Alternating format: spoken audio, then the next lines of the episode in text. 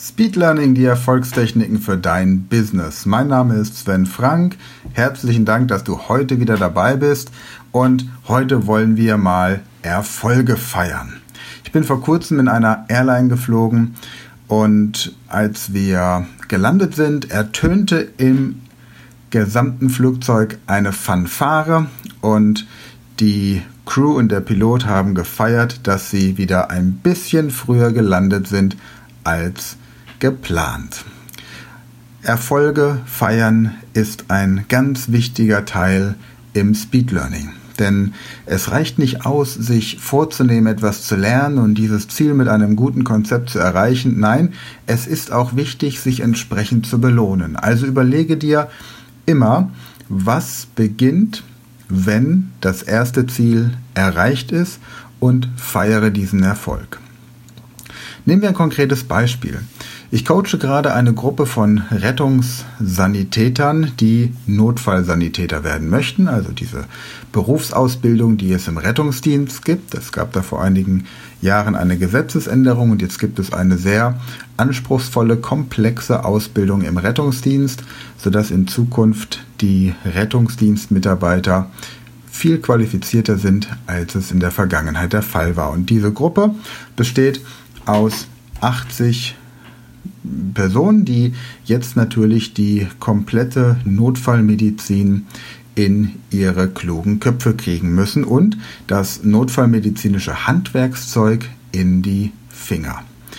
Und jedes Mal, wenn es uns gelungen ist, eines der Unterrichtsbücher auswendig zu lernen, im Sinne von, ich kann das Inhaltsverzeichnis abrufen, ich kann jedes einzelne Kapitel nochmal direkt unterteilen und ich kann zu jedem einzelnen Kapitel einen 15-minütigen Vortrag halten, sodass ich souverän bin in jeder Prüfung und natürlich auch in jeder Situation, in der ich das Wissen zuverlässig benötige. Jedes Mal, wenn wir einen dieser Zwischenziele, eines dieser Zwischenziele erreicht haben, gibt es eine kleine Party. Entweder wird applaudiert, wenn jemand alles fehlerfrei aufsagen konnte von der gesamten Mannschaft, oder man geht in der Pause zu den Leuten hin und macht ihnen ein Kompliment.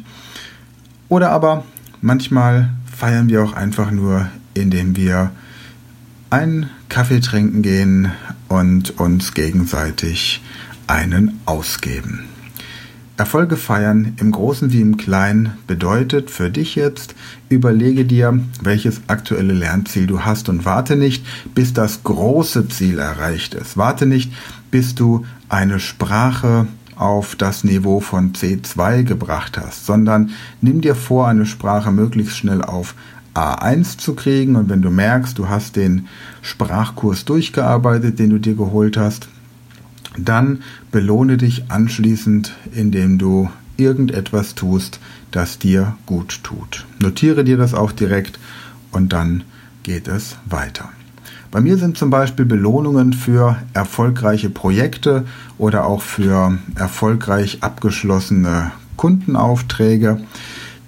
Einfach mal einen Tag in die Sauna gehen, gar nichts tun, Handy zu Hause lassen, keine E-Mails checken, einfach nur ein Tag für mich, einen sogenannten Sven-Tag. Oder eine Belohnung, die ich jetzt vor kurzem hatte, da habe ich auch schon von erzählt, war, dass ich mit meinem Sohn und einem meiner besten Freunde gemeinsam vier Tage segeln war. Die nächste Belohnung könnte sein, dass ich gemeinsam mit meiner Frau einen schönen Abend verbringe und wir großartig essen gehen. Und so gibt es große und kleine Belohnungen. Was aktuell noch auf meinem Belohnungszettel steht für das nächste Projekt, wenn es abgeschlossen ist, ist eine Ural 650 als Gespann. Wenn du also jemanden kennst, der eine Ural 650 als Gespann aktuell verkauft, dann gib ihm gerne mal meine Kontaktdaten.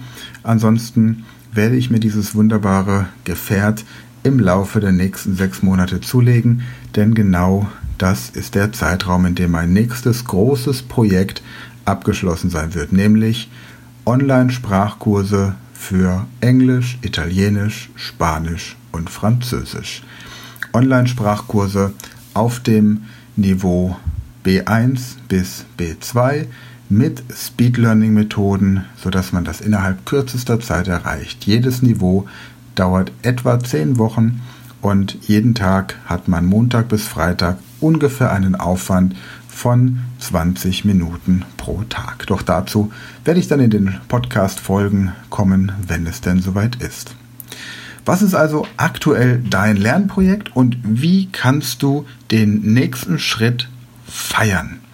Überlege dir, wie du dich belohnen wirst, wenn du zum Beispiel das Rauchen beendet hast, dein Wunschgewicht erreicht hast, einen Marathon gelaufen bist, eine Sprache gelernt hast, ein Musikinstrument so gelernt hast, dass du die ersten fünf Lieder auswendig spielen kannst.